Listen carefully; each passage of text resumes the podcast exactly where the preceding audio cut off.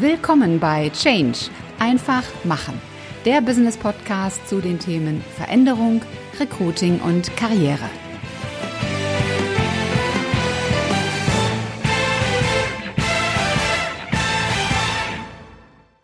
Hallo zusammen und willkommen bei einer neuen Folge in deinem Business Podcast Change einfach machen.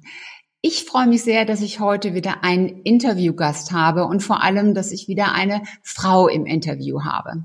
Sie ist ein wahres Multitalent. Sie ist Coach, sie ist Trainerin, sie ist Speakerin, Moderatorin und Autorin. Und das in einem ganz speziellen Gebiet, das eigentlich jeden von uns betrifft. Es geht darum, die eigenen Erfolgsbremsen zu lösen. Herzlich willkommen, Katrin Seifert. Ja, hallo liebe Ulrike, ich freue mich. Ja, erzähl doch ein bisschen über dich. Stell dich doch am Anfang unseren Zuhörern und Zuschauern, denn wir bringen das ja auch auf YouTube, einfach mal kurz vor. Wer bist du? Was tust du? Ja, ähm, das klang wirklich nach viel Autorin, Speakerin, Moderatorin, Coach. Es ist aber in der Tat so. Ähm, ich bin von Hause aus Betriebswirt, habe also mehrere Jahre im Großkonzern ähm, verbracht und habe mich dann selbstständig gemacht, zunächst mit Trainings und Seminaren und Coachings Mhm. Und daraus entstanden ist dann die Moderation von Workshops und dann wurde ich gefragt, wenn ich Workshops moderiere, ob ich nicht auch Veranstaltungen moderieren könnte in den Unternehmen. Daraus kam dann die Veranstaltungsmoderation. Mhm. Und aus den Erfahrungen der vielen äh, Coachings und, und Trainings äh, kamen mir dann eben auch die, die Buchideen, weil es immer wieder Themen gibt, die mir so oft begegnet sind, und dann hatte ich so ein bisschen die Misere über all diese Themen, die ich hatte und die mir Spaß gemacht haben, eine Klammer zu spannen.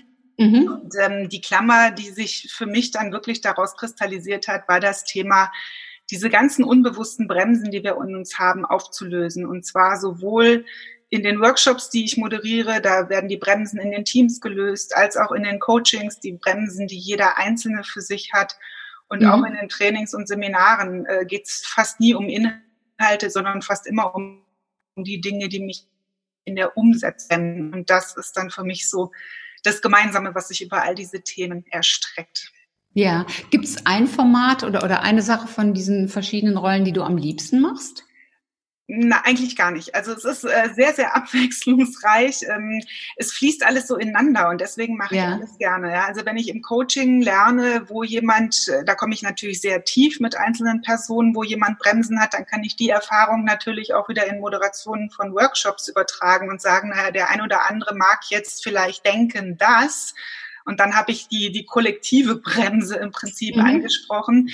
Da lerne ich natürlich dann wieder über die Teamdynamiken. In den Trainings lerne ich auch wieder über das, was uns in der Umsetzung von guten Ratschlägen in Anführungszeichen hindert. Und so fließt es irgendwo alles ineinander. Und wenn ich dann viel gesammelt habe, schreibe ich da auch gerne drüber. Mhm. Ich glaube, ich bin ein Mensch, der diese Abwechslung einfach braucht, der diese ganzen Ratschläge, du musst dich auf eine Sache fokussieren und darfst nur das eine machen, immer geflissentlich in den Wind geschossen hat und gesagt hat, brauche ich nicht. Ich glaube, ich brauche das anders. Und ähm, ja, meine Zufriedenheit in dem, was ich tue, gibt mir da recht. Also im Grunde hast du ja eine eigene Erfolgsbremse damit gelöst, nämlich wenn andere sagen, fokussiere dich auf eins, eben zu schauen, was ist das, was dir wirklich Spaß macht und äh, ist nicht das Fokussieren für dich eine Bremse und hast du damit schon ja absolut. Und da gibt es sehr, sehr viele, ne, die, die äh, so denken und äh, die auch viel auf Ratschläge von außen hören und zum Beispiel eben nicht so diesen Zugang zu sich selbst haben. Und das ja. kann durchaus eine Bremse sein. Ja. ja. Jetzt hast du ja sehr viel mit, mit den Menschen sehr, sehr eng zu tun, arbeitest sehr eng mit ihnen zusammen. Mhm. Und ich glaube, Erfolgsbremsen ist etwas, was, was jeder von uns hat. Was sind so die häufigsten Erfolgsbremsen? Ja, es gibt, es gibt natürlich sehr, sehr viele, aber wenn mich, ist mal die Frage, wie breit äh, ziehe ich sie thematisch auf. Aber zum Beispiel eine sehr, sehr, sehr ähm, häufige Bremse ist zum Beispiel etwas nicht verdient zu haben. Ja, es okay. nicht, es nicht verdient zu haben, viel Geld zu verdienen, es äh, nicht verdient zu haben, erfolgreich zu sein. Also wir haben ganz, ganz viele so Selbstsabotageprogramme am Start, wo wir uns innerlich den Erfolg oder das Glücklichsein letztendlich äh, verbieten. Ja, das mhm. ist ein sehr häufiges Thema. Ja. ja. Ähm, ein zweites ist, ich bin nicht gut genug. Eine der häufigsten Erfolgsbremsen, ja, gekoppelt mit dieser Vergleicheritis. Ich vergleiche mich ständig mit anderen und der Vergleich mit anderen, der ist immer blöd, weil ich ihn nicht fair mache, weil ich mich immer auf den Kriterien vergleiche, wo ich unterlegen bin. Mhm. Und daraus entsteht ganz, ganz oft das Thema, ich bin nicht gut genug, ich bin nicht so gut wie andere. Bei den Selbstständigen ganz viele, ne, da draußen gibt's doch schon so viele und ich kann ja. nicht das Wasser reichen und, und diese Themen. Und ähm, eine weitere sehr, sehr häufige ist, ich darf keine Fehler machen. Ja, also gerade ah, ja. in den Unternehmen beobachte ich das, ähm, dass viele Mitarbeiter vorsichtig unterwegs sind, mit angezogener Handbremse unterwegs sind, weil es eben auch diese Fehlerkulturen oft nicht gibt. Und die rufen niemals ihr maximales Potenzial ab, weil sie mhm. immer in der Sorge sind, ja, Fehler machen zu können, wenn sie jetzt ja. was riskieren. Also das sind mal so drei sehr, sehr häufige Themen, die mir irgendwo immer wieder begegnen. Mhm. Jetzt bietest du ja Trainings in dem Kontext an mhm. und ich persönlich sage immer, die, die Chance im Training liegt im Tun danach. Ja. Weil ob das nun um so ein Thema geht, wie du es hast, oder ob es um meine Themen geht, wie Recruiting, es reicht einfach nicht aus, einen Tag ja, genau. etwas zu machen und danach dann da rauszugehen und zu sagen, juche, ich bin jetzt der Weltmeister. Ja. Wie schaffst du es, dass man gerade so etwas, äh, so eine Erfolgsbremse, dann doch innerhalb eines Tages zumindest angelöst bekommt. Ja, also ich arbeite an der Stelle viel mit äh, wie kleinen Zeitreisen, dass ich die Leute im Prinzip zunächst mal dazu bringe, diese Erfolgsbremse zu identifizieren. Also was ist das, was mich persönlich bremst und wann ist es vielleicht entstanden? Okay. Ist es überhaupt mein eigenes oder ist es ah. sogar ein Familienmuster? Ja, ganz viele Dinge nehmen wir ja einfach so ungefragt aus unseren Familien mit. Also dieses mhm. sich den Erfolg versagen ist ja oft was, was über Generationen hinweg schon besteht. Und ähm, ich gehe sehr viel mit den Leuten zurück an diese Zeitpunkte, wo, wo diese Themen entstanden sind. Und wir haben ja wie so ein kleines Ritual, wo man dieses Thema dann ablegt, wo man es vielleicht den Menschen zurückgibt, von denen man sagt, ne, das ist nicht meins, hier, liebe mhm. Mama, lieber Papa, das äh, dürft ihr euch jetzt mit rumschlagen. Oder eben auch, wo eine bestimmte Situation ist, die das ausgelöst hat. Und ich nehme dann das positive Gegenstück. Ja, also zum Beispiel, wenn jemand jetzt den, den, die Bremse hat, ich darf nicht erfolgreich sein, ähm, äh, zu sagen, ich darf erfolgreich sein. Und dann mhm. bitte ich die Leute mal wieder zurück in die Gegenwart zu gehen auf dieser Linie und diesen Satz mal mitzunehmen, wo sie in ihrem Leben schon Beispiele hatten, wo sie auch Erfolge hatten, weil es ist ja nie immer schwarz-weiß. Ja, mhm. Nur unser Fokus ist ja ganz oft auf dieser Erfolgsbremse. Und damit verstärken wir das im Prinzip im Unterbewusstsein einfach schon, weil mir ist wichtig, dass die Leute auf Autopilot kommen und dass sie unbewusst anders damit umgehen. Ja. Und dann gibt es im Anschluss, ich arbeite eben viel auch mit, mit Blended Learning, gibt es dann eben Hausaufgaben, wo sie gebeten werden, Buch darüber zu führen. Ne? Wann hast du in dieser Woche diesen deinen neuen Satz, dein, dein neues Mantra quasi gelebt? Wann hast du es gefühlt? Wann hast du es gespürt? Also bei mir geht's ganz viel über die Emotionen, weil ich kann mir noch so viele Mantren irgendwo hinschreiben und mir vorlesen. Wenn ich die nicht irgendwo in meinem Körper spüre, sind die alle nicht, nicht sinnvoll. Und ähm, da gibt es dann wirklich wie so eine, ich sage immer, es ist meine Hausaufgabenkontrolle, ja, wo man dann wirklich schaut, wo, wo habe ich es umgesetzt, wo hat ja. es funktioniert und ähm, dass da immer wieder ein Bewusstsein für ist über mehrere Wochen, weil klar, ich habe das über Jahre lang mir angewöhnt und mhm. ich brauche mindestens acht bis zwölf Wochen, bis ich da eine Routine drin kriege, auch mal die Gegenseite meiner Bremse wahrzunehmen, nämlich da, wo ich auch mal auf dem auf dem Gaspedal stand. Ja. Ja, sehr gut. Jetzt hattest du vorhin diese drei typischen oder häufigen Erfolgsbremsen. Mhm. Wenn ich jetzt mal den, den anderen Case name, nehme, hast du auch drei Beispiele für ja so, so ungewöhnliche Erfolgsbremsen? Äh, das ist interessant, ne? Weil für mich ist ja schon fast nichts mehr ungewöhnlich. Aber ähm, was, was vielleicht für viele ungewöhnlich ist, ist, dass ich mir etwas nicht erlaube, weil jemand anders es nicht hat. Also, das klingt jetzt sehr abstrakt. Ich ja. darf zum Beispiel nicht erfolgreich sein, ähm, weil mein Partner nicht erfolgreich ist. Ja, also dieses ja, darf nicht besser sein als mein Partner. Das hat man überhaupt nicht bewusst, aber unbewusst arbeitet es die ganze Zeit und ich sabotiere mich quasi damit selbst. Ja. Mhm. Oder ähm, ich hatte jemanden, äh, der, der viele berufliche Ziele immer so knapp verfehlt hat, war fachlich wirklich super gut, aber immer wenn es dann um den entscheidenden Schritt ging, ist irgendwas passiert, was ihm diesen Schritt verwehrt hat. Und ja. da war auch sowas wie, ich darf nicht erfolgreicher sein als mein eigener Vater.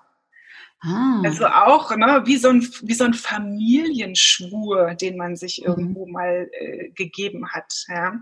Also das fand ich von Erbe. Ja, das fand ich am Anfang sehr, sehr ungewöhnlich. Ja, ja, ja das glaube ich. Oder auch, es darf, äh, es darf, Dinge dürfen einfach sein. Also viele denken, dass alles kompliziert sein muss und dass das per se schon eine Erfolgsbremse ist, ja, also die denken, mhm. meine Erfolgsbremse ist, ich habe irgendwo immer Pech oder sowas, aber das, was tiefer drunter liegt, ist einfach dieses dieser Glaube, dass, dass das Leben anstrengend, dass das Leben hart ist und mhm. ähm, das finde ich sind sind so Dinge, die so ganz subtil reinsteuern und wenn wir uns die bewusst machen, denken, es ist eigentlich komisch, was ein, und dann alle sagen, was ein Quatsch, was ist denn das für ein blöder Satz? Und ich sage, naja, gut, ich meine, wir, unser Unterbewusstsein hat den halt dann irgendwie abgespeichert. Mhm. Ja, also ich glaube, die ungewöhnlichsten Bremsen sind die, wo ich mir Dinge einfach nicht erlaube, weil jemand anders davon in Mitleidenschaft gezogen sein könnte oder weil ich mir irgendwas selber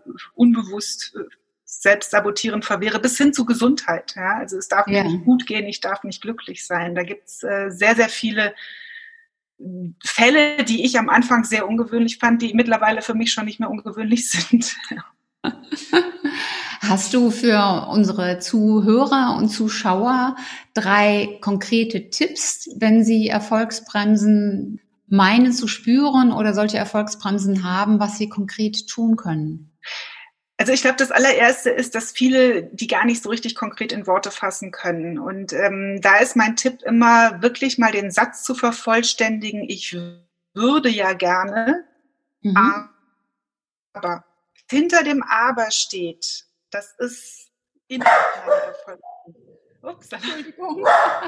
Kate.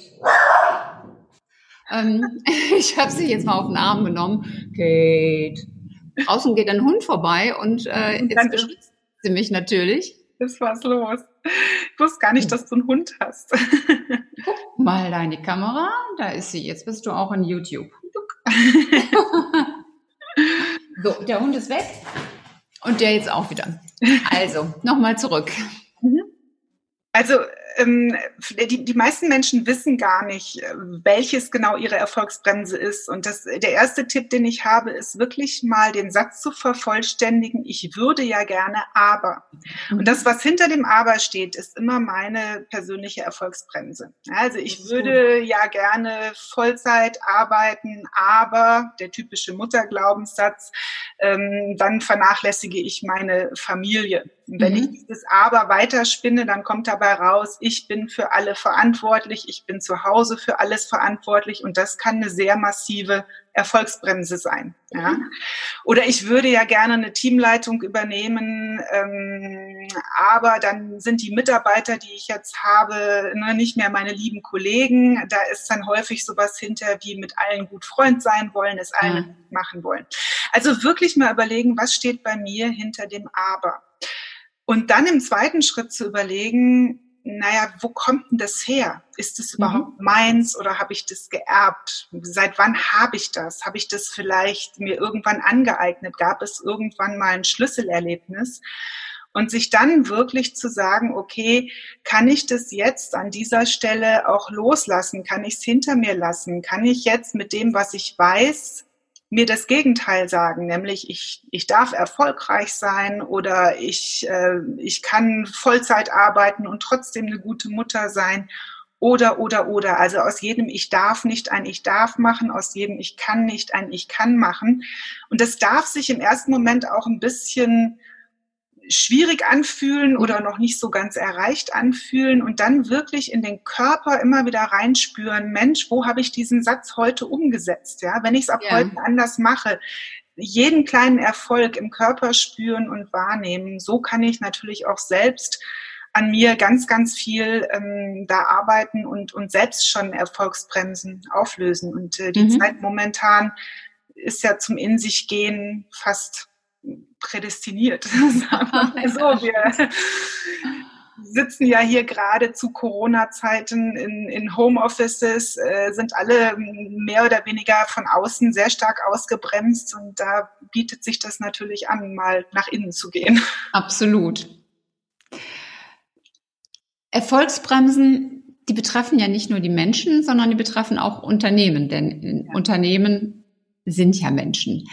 Ähm, welche Auswirkungen haben Erfolgsbremsen auf Unternehmen? Und ich glaube, da hast du ja eine ganze Menge Erfahrung mit, weil ja. du ja auch ganze Team coachst. Und was können Unternehmen an dieser Stelle tun? Also in Unternehmen äh, kommen natürlich zwei Dinge dann zusammen. Das eine ist, jeder Einzelne, der mit Erfolgsbremsen unterwegs ist, ruft sehr wahrscheinlich nicht sein volles Potenzial ab, weil er die ganze Zeit versucht, im Unternehmenskontext diese Erfolgsbremse zu maskieren. Ja, also das heißt, wenn ich irgendwo ähm, Selbstzweifel habe und denke, ich kann irgendwas nicht oder andere sind besser als ich, weiß ich ja im Unternehmen, ich kann mich ja jetzt nicht hinstellen und sagen, ich kann das nicht, andere sind besser. Also kommt vielleicht so ein gewisses äh, Protzverhalten, was ich an den Tag lege. Oder jemand agiert sehr, sehr vorsichtig, um bloß nicht negativ aufzufallen. Das heißt, es hat ja immer einen Einfluss, wie ich mit meiner Bremse umgehe, auf das gesamte Team, auf das gesamte System im Unternehmen. Das heißt, ähm, das ist mal der eine Faktor. Und dadurch entstehen natürlich Dynamiken, wo es auch viel, ich, ich beobachte diese ganzen Kompetenzthemen in Teams und dieses Gerangel, was in Teams oft entsteht. Das hat immer was damit zu tun, dass die Leute mit ihren eigenen Bremsen bremsen und mit sich selbst kämpfen und die anderen natürlich immer den Finger in die Wunde legen. Ähm, und dadurch entstehen manchmal sehr, sehr ungesunde Dynamiken. Ähm, was können Unternehmen tun? Ich kann natürlich als Unternehmen ähm, jetzt nicht jeden Mitarbeiter von seinen Erfolgsbremsen befreien. Dafür gibt es die Coaches oder auch Therapeuten teilweise. Das kann ich als, als Unternehmensleitung nicht, nicht leisten.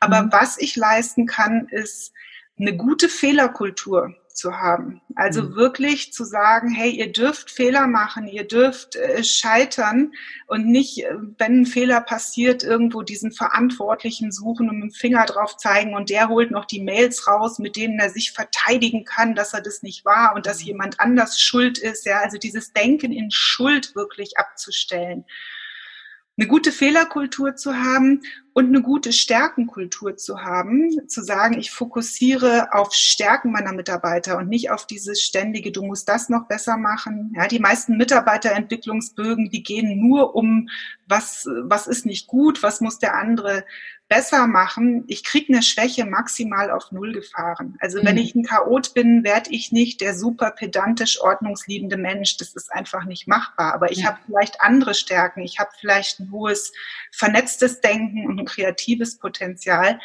Also mehr Stärkenfokus, mehr Fehlerkultur und eine gesunde Feedbackkultur nämlich mhm. wirklich positive Feedbacks fünfmal, die Leute, also fünf zu eins das Verhältnis, ne, positiv gegenüber Kritik, dass da ist was dran und den die Leute ertappen, wenn sie Gutes tun, wenn sie das wenn sie was zum ersten Mal anders machen als sonst, den Fortschritt äh, loben. Natürlich darf ich auch kritisch sein und sagen, hier das bitte nicht mehr, aber das Verhältnis sollte stimmen. Und gefühlt würde ich sagen, dass die Realität eher andersherum ist, oh. dass mehr kritisiert ja. wird und viel zu wenig gelobt wird. Genau.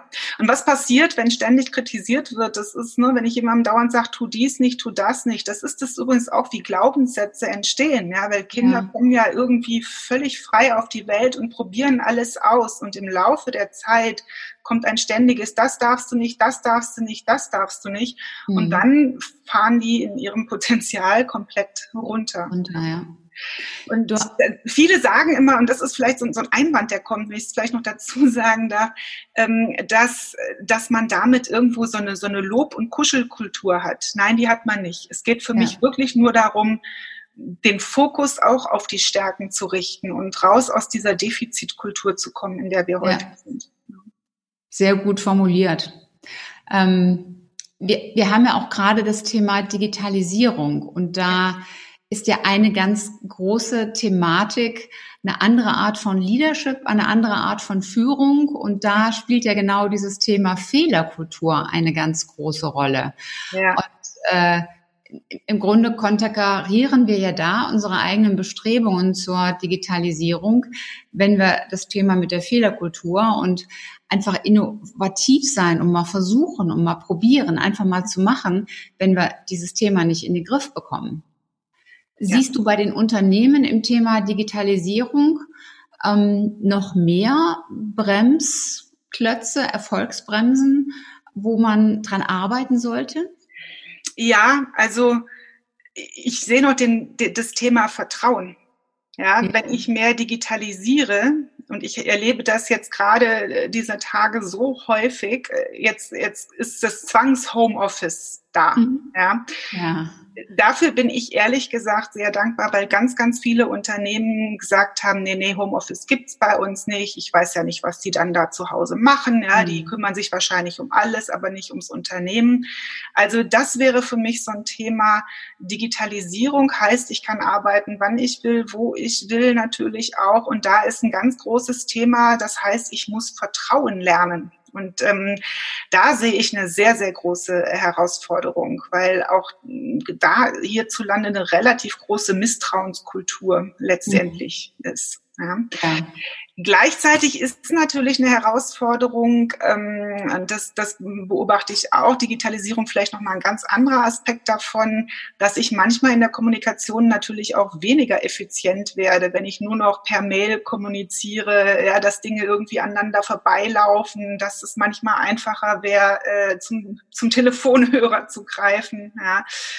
Ähm, und auch viele Vorurteile, ob ich wenn ich viel digital mache, äh, genauso viel Nähe herstellen kann, ob ich genauso gut eine Kultur bauen kann. Und da gibt es ja viele Kollegen, die sich mit dem Thema mittlerweile beschäftigen, dass eben auch, wenn ich digitaler arbeite, ich durchaus es schaffen kann, ein Teamgefühl zu erzeugen. Dieses, das ist auch ein hinderlicher Glaubenssatz, dass ich ja. digital das nicht hinbekomme oder eine, eine Erfolgsbremse. Ja, wenn ich als Unternehmensleitung glaube, die Leute arbeiten zu Hause nicht und man kriegt einfach nicht dieses Wir-Gefühl digital hin, dann wird das auch nicht funktionieren. Das ist ja dann ja. schon fast eine sich selbst erfüllende Prophezeiung.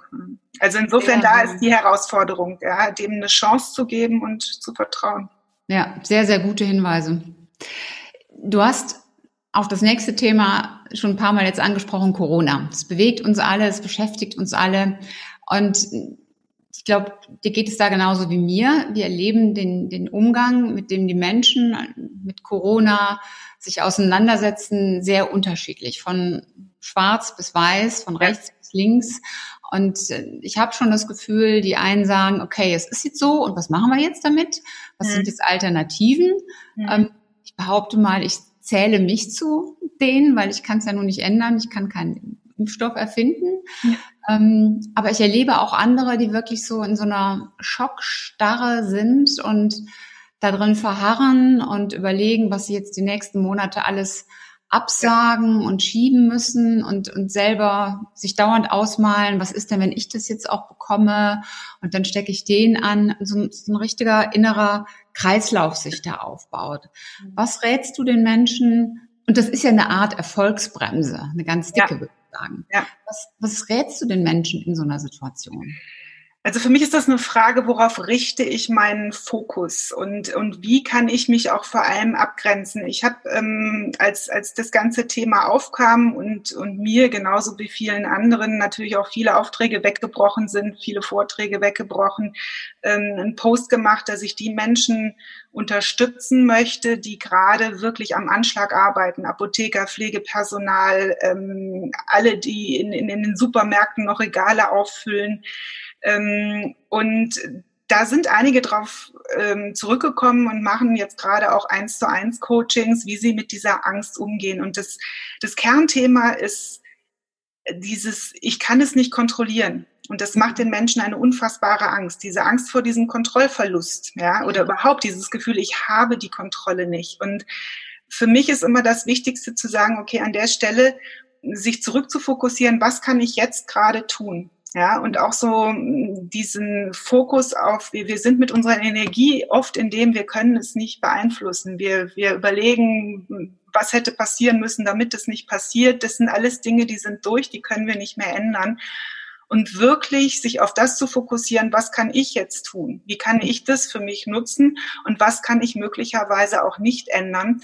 Und mich mehr damit zu beschäftigen, wie ich das nutzen kann. Ja, also viele haben mir gesagt, Mensch, ich habe auf einmal jetzt Zeit mit meiner Familie. Die ganze Familie ist zusammen. Wir haben mal wieder was äh, gespielt. Ja, ich habe den Leuten gesagt, hört Podcasts, hört gute Hörbücher. Ich habe gerade selbst am Wochenende wieder ähm, von Rosenberg diese, diese gewaltfreie Kommunikation nochmal nachgelesen, weil ich dachte, Mensch, das müsste man einfach den Familien jetzt auch nochmal mitgeben, weil die sitzen ja auf einmal alle irgendwo so aufeinander.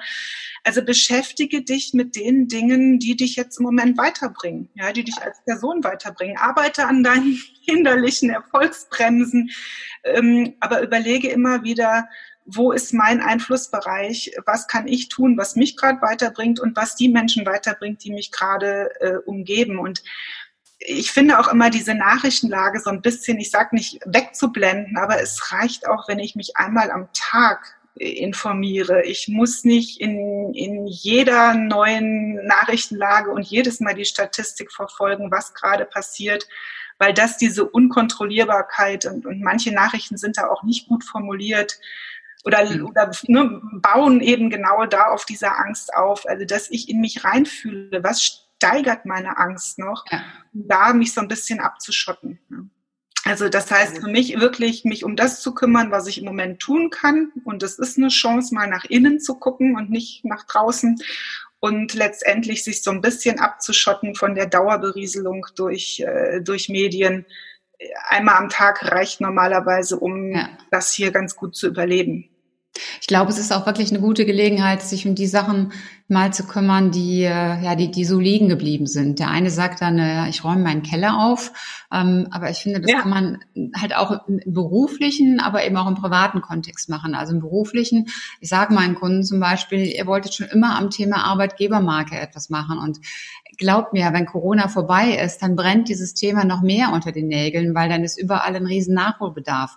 Und im ja. Grunde ist jetzt wo eben keine Bewerbungen kommen oder wo kaum Gespräche stattfinden, die ideale Zeit, sich damit zu beschäftigen. Und ich glaube, so ist es auch im Privaten, also dass jeder für sich selbst auch mal schaut, wo stehe ich eigentlich? Geht's mir gut, so wie ich aufgestellt bin? Geht's mir mit meiner Gesundheit gut, mit meinen Sozialkontakten, mit äh, ja, mit meinem, Absolut. mit allem. Ne? Ja, absolut. Und das, ich, ich bezeichne das auch mal so ein bisschen als Emotionshygiene. Ja, also was habe ich für ein ja. Grundgefühl? Wenn ich ein Grundgefühl von Angst in mir habe, dann ist diese Situation, die jetzt gerade da ist, eine, die dieses Gefühl noch verstärkt. Also darf ich vielleicht auch mal mit meinen Ängsten aufräumen, ja, mit meinen Selbstzweifeln aufräumen. Ja. Ne? Also das sind alles Themen, die werden, wenn das vorbei ist, nicht besonders förderlich sein. Ja. Ich sage immer Mentalhygiene. Ja. Körperhygiene und Mentalhygiene Absolut. gehört beides zusammen. Absolut. Ich hatte am Anfang gesagt, du bist ja auch Autorin. Und ja. ähm, dein erstes Buch ist mir vor allen Dingen aufgefallen wegen dieses Titelbildes, weil das fand ich wirklich sensationell. Diese roten High Heels. Und das ja. Buch hieß Aus den Hemmschuhen in die Stöckelschuhe. Und ja. das war ein, ein Ratgeber, Ratgeberbuch. Genau. Für Werdende, für, für, für Mütter. Für Mütter, genau. Mhm. Genau. Du hast danach hast du noch zwei weitere Bücher geschrieben. Ähm, die, das Siegerteam, wobei das G klein geschrieben ist, damit man dann sieht, das Siegerteam besteht aus sie und er. Ja. Und das aktuelle Buch heißt Spaßbremse Chef, was ich auch wieder einen mega tollen Titel finde. Vielleicht erzählst du noch ein bisschen was zu diesen beiden Büchern, denn beide haben ja mit dem unternehmerischen Kontext zu tun und beide haben auch mit Kommunikation zu tun. Ja. Worum geht's da?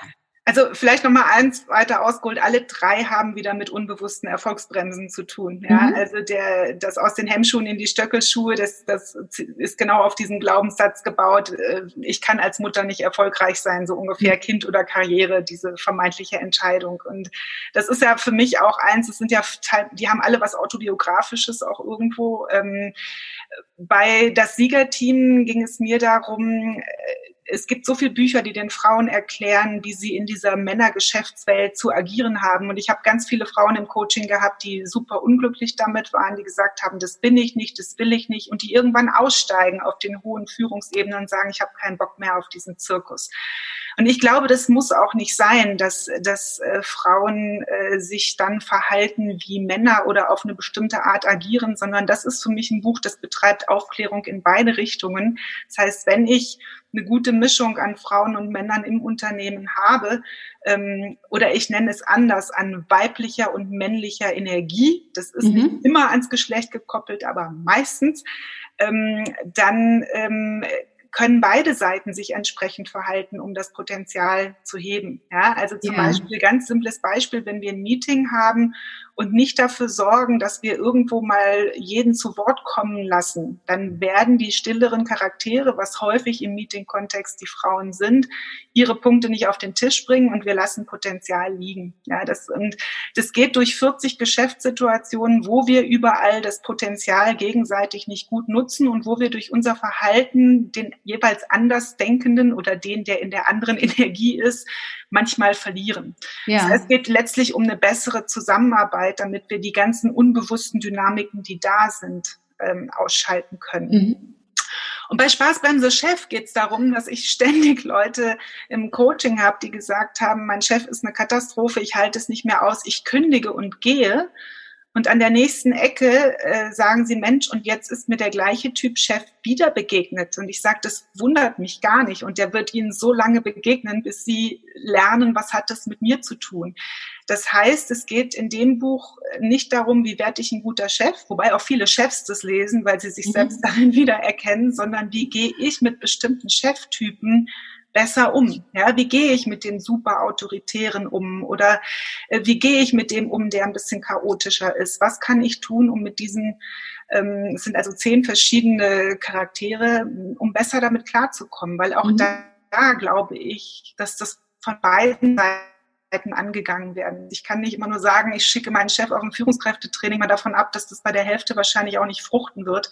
Und dann hilft es schon, wenn ich einfach besser damit umgehen kann. Ja. Ich, ähm, ich habe einmal bei einer, bei einer Klientin oder bei einer Kundin den Satz gehört, mein Chef muss doch sehen, was ich leiste. Ja.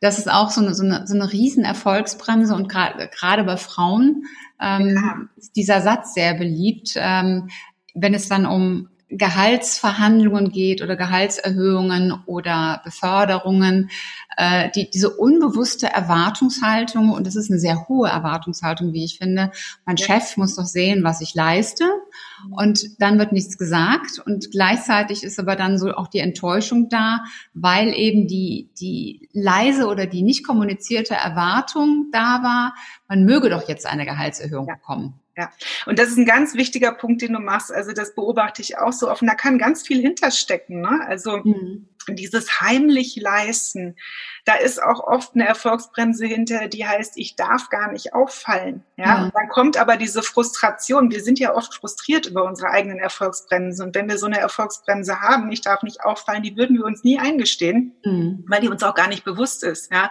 ja, und dann denken wir, ja, aber die anderen müssen doch. Also wann immer ich denke, die anderen müssen, kann ich sicher sein, dass ich selbst erstmal müsste, dürfte, ja. könnte, dahin gucken dürfte. Ja. Sehr gut formuliert. Ja, ich habe schon zum Abschluss drei Fragen, die ich meinen Interviewgästen immer stelle. Also die bekommen mhm. alle diese Fragen und ich bin immer wieder total verblüfft und äh, positiv überrascht, welche Antworten dort kommen. Die, die erste Frage ist, warum bist du gut in dem, was du tust? Ich glaube, weil ich eine Ebene tiefer gehe, weil ich fühle, was passiert und weil ich auf die Emotionen hinter den ganzen Themen gehe. Also ich, ne, also auch wenn ich über diese Erfolgsbremsen spreche, ich versuche wirklich tief ins Unbewusste zu kommen und da die Dinge aufzulösen, weil dann eben vieles von alleine passiert. Und das mhm. Gibt den Leuten das Gefühl, dass auch solche Prozesse einfach sein dürfen und dass ich nicht fürchterlich an mir arbeiten muss. Das ja. klingt ja schon immer so, sondern es darf einfach sein. Ja, schön. Hast du ein, ein persönliches Motto, ein Leitmotiv? vielleicht eine persönlich komische Angewohnheit. Ich bedanke mich bei meinen Fehlern. ich bedanke mich bei jedem Fehler, den ich mache und sage Danke für den Fehler. Daraus habe ich jetzt wieder was gelernt und ne, das passiert mir so nicht mehr. Und ähm, ich habe wirklich gelernt und das ist mein Leitmotiv geworden, alles, was schief läuft, dankend anzunehmen. Und ja, schön. Danke, Fehler. Ich habe dich gelernt. Sehr cool. Und die dritte Frage, was war so oder was ist deine wichtigste Erfahrung, persönliche Erfahrung in deinem beruflichen Lebensweg? Auf meine Intuition mich zu verlassen und die Dinge so zu machen, wie ich meine, dass sie richtig sind. Hätte ich auf alle um mich herum gehört, wäre ich als Führungskraft zu einem halben Mann mutiert ich glaube, es wäre mir nicht gut bekommen. Ja. Ähm, hätte ich auf alle gehört, hätte ich jetzt ein ganz spitzes äh, Coaching-Thema, was mir wahrscheinlich schon aus den Ohren raushängen würde. Ich habe es irgendwie immer auf meine Art gemacht. Hätte ich auf alle gehört, hätte ich schon einen Sales Funnel, habe ich auch noch nicht. ich mache das auf meine Art und wenn ich mich gut damit fühle, weiß ich auch, dass es funktioniert. Also wirklich dieses in sich reinspüren, in Kontakt mit sich selbst sein. Und dann darf man auch trotzdem erfolgreich sein. Ein ganz tolles Schlusswort. Katrin, du hast mir ein ganz tolles Angebot gemacht, beziehungsweise unseren Zuhörern, Zuschauern möchtest du ein ganz tolles Angebot machen, was ich gerade jetzt zu Corona-Zeiten sensationell finde. Aber das überlasse ich gerne dir, dass du das erzählst. Ja, ich habe von meinem Buch Das Siegerteam den äh, Rest der Auflage, was nicht mehr äh, viel ist, im Moment äh, hier. Und ähm, ich würde dieses Buch an Interessierte einfach gegen eine Mail an info at Train Effect, ich glaube, wir schreiben das eben auch noch rein, und eine Versandkostenpauschale von 3,95 Euro verschicken. Das Buch kostet normalerweise 16,95, aber ich glaube, in, in Corona-Zeiten, finde ich, dürfen wir solche Inhalte jetzt einfach mal teilen, weil ich habe ja gesagt, wir wollen uns gerne mal mit uns selbst beschäftigen und äh, dann kann sich jeder darauf vorbereiten, auch vor allem, wie das über die Distanz geht. Wenn Sie und er zusammen äh, arbeiten, funktioniert das nämlich genauso gut. Also ein bisschen Lektüre für, äh, fürs Homeoffice. Absolut. Vielen, vielen herzlichen Dank dafür. Ja, sehr gerne. Das verlinke ich dann auch in den Show Notes, wenn man mit dir zusammenarbeiten will. Was sollte man dann tun? Wie, wo findet man dich? Ja, am einfachsten über die Webseite, äh, entweder www.train-effekt.de oder www.katrin-seifert.de. Da einfach eine kurze Nachricht ähm, über das Kontaktformular. Das ist immer die einfachste Methode. Oder einfach anrufen und dann finden wir zusammen. Prima. Das war's für heute. Ich danke dir, Katrin, ganz, ganz herzlich, dass du Gast bei Change einfach machen warst. Und ich hoffe, dass dir, lieber Zuhörer, lieber Zuschauer, diese Folge ganz, ganz viel Input gebracht hat. Mir hat sie wieder ein paar tolle Dinge mit auf den Weg gegeben. Und ich freue mich natürlich riesig, wenn du auch beim nächsten Mal wieder mit dabei bist. Bis dahin sei großartig, mach einfach Change. Deine Ulrike Winzer. Das war's für heute. Ich hoffe, dass dir die Folge gefallen hat und dass du richtig tolle Impulse für dich mitnehmen konntest. Am besten sind immer drei ganz konkrete Dinge, die du sofort umsetzt und die dich weiterbringen.